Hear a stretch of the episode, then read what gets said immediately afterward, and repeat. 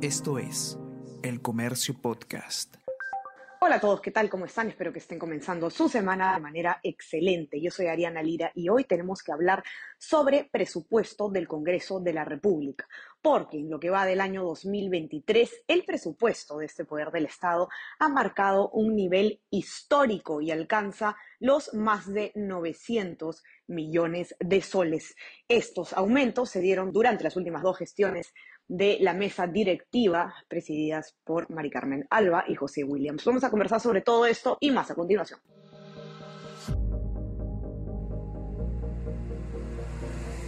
Tenemos que hablar con Ariana Lira.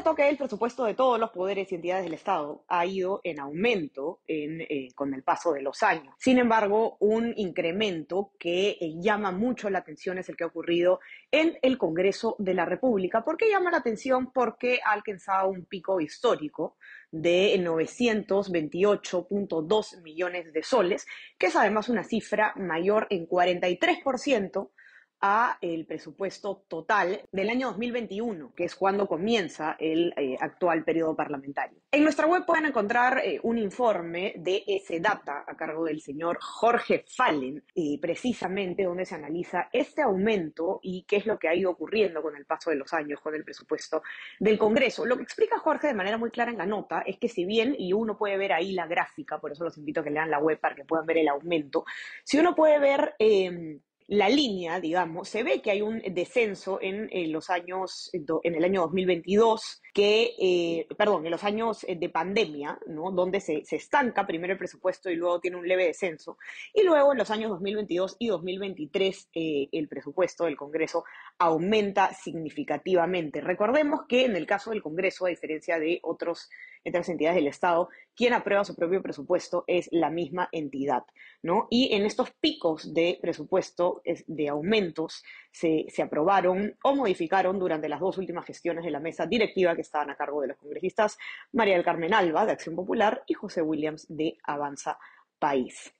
Una comparativa interesante que hace Jorge, más o menos para darnos una idea de eh, cuánto es el presupuesto que tiene el Congreso. Eh, los gastos que va a demandar el legislativo para este año ya superan los, el presupuesto asignado eh, a los despachos ministeriales e instituciones anexas de tres sectores del Ejecutivo. Estamos hablando de cultura, comercio exterior y turismo y mujer y poblaciones vulnerables. Ahora, ¿en qué es en lo que más aumenta el presupuesto? Porque hay distintas partidas, ¿no? Tenemos compra de activos, contratación de personal, etcétera. La partida presupuestal que más aumenta y más abultada, además donde eh, generalmente se destina más presupuesto, es a gastos de personal y obligaciones sociales, que solo en los últimos dos años se ha elevado en 47%. Ahora, miremos un poquito otros indicadores que recoge Jorge en su informe sobre eh, presupuestos del Congreso en la región, en Latinoamérica. En el Perú, el gasto para el funcionamiento del Congreso es mayor al promedio de los eh, parlamentos del continente. De hecho, nuestro país tiene el cuarto presupuesto más alto de la región, solo por debajo de Argentina, México y Brasil. Y esto pese a tener menos integrantes, estamos hablando en nuestro sistema de solo 130 legisladores, eh, y por ejemplo en los casos de Colombia y Chile, que tienen más representantes y son bicamerales, el presupuesto eh, es menor. Por otro lado, también estamos en el segundo lugar de la región en el ranking de inversión por, por parlamentario, es decir, eh, presupuesto por legislador. Solamente nos supera Brasil, que tiene 594 congresistas.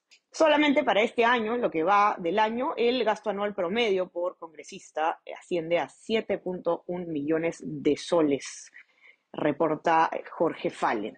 Ahora, Jorge ha conversado también con especialistas en temas parlamentarios para su informe y eh, ha conversado también con eh, Hugo Rovira, que él eh, es director general parlamentario del Congreso. Y él lo que ha explicado es que este incremento abrupto que se da responde a los gastos y la contratación de personal para la instalación de los congresistas actuales, así como también para el pago de las liquidaciones de los trabajadores del periodo 2020-2021 y también la instalación de comisiones de control parlamentario y la reparación de la infraestructura dañada. Rovira le dijo a Jorge, y lo voy a citar, fueron cinco años de inversión en blanco que han tenido que actualizarse, también está la restauración del Museo de la, Inquisición, que es el más visitado del Perú y es una joya histórica. Estamos adquiriendo un nuevo sistema de votación y la, la construcción de un nuevo edificio donde funcionará la biblioteca del Congreso. Ahora, ¿cómo se vigila el gasto del Congreso qué falta para que haya una mejor fiscalización?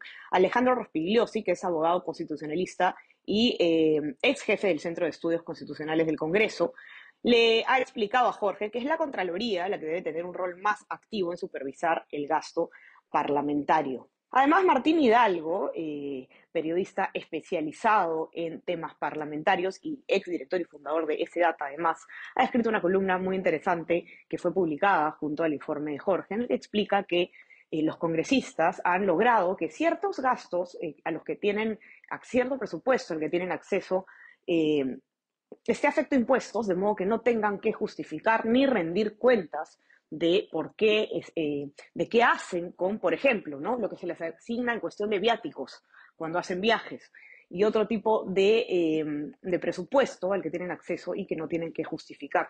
Termina siendo pues que los congresistas de la República tienen un ingreso bastante superior a solamente su salario. Y lo pone también Jorge Falén en su nota. 15.600 soles por concepto de remuneración mensual, eh, más 7.617 soles por asignación por desempeño de la función congresal. Estamos hablando de 12 veces el ingreso promedio mensual de un trabajador en Lima Metropolitana toda esta información, todas estas cifras, gráficos, cómo evoluciona el presupuesto del Congreso y cuándo lo pueden encontrar en nuestra web, elcomercio.pe. No se olviden también de suscribirse a nuestras plataformas. Estamos en Spotify y Apple Podcast para que puedan escuchar todos nuestros podcasts y suscríbanse también a nuestro WhatsApp, El Comercio Te Informa, para recibir lo mejor de nuestro contenido a lo largo del día. Que tengan un excelente inicio de semana. Estamos conversando nuevamente el día miércoles. Chao, chao. Tenemos que hablar con Ariana Lira.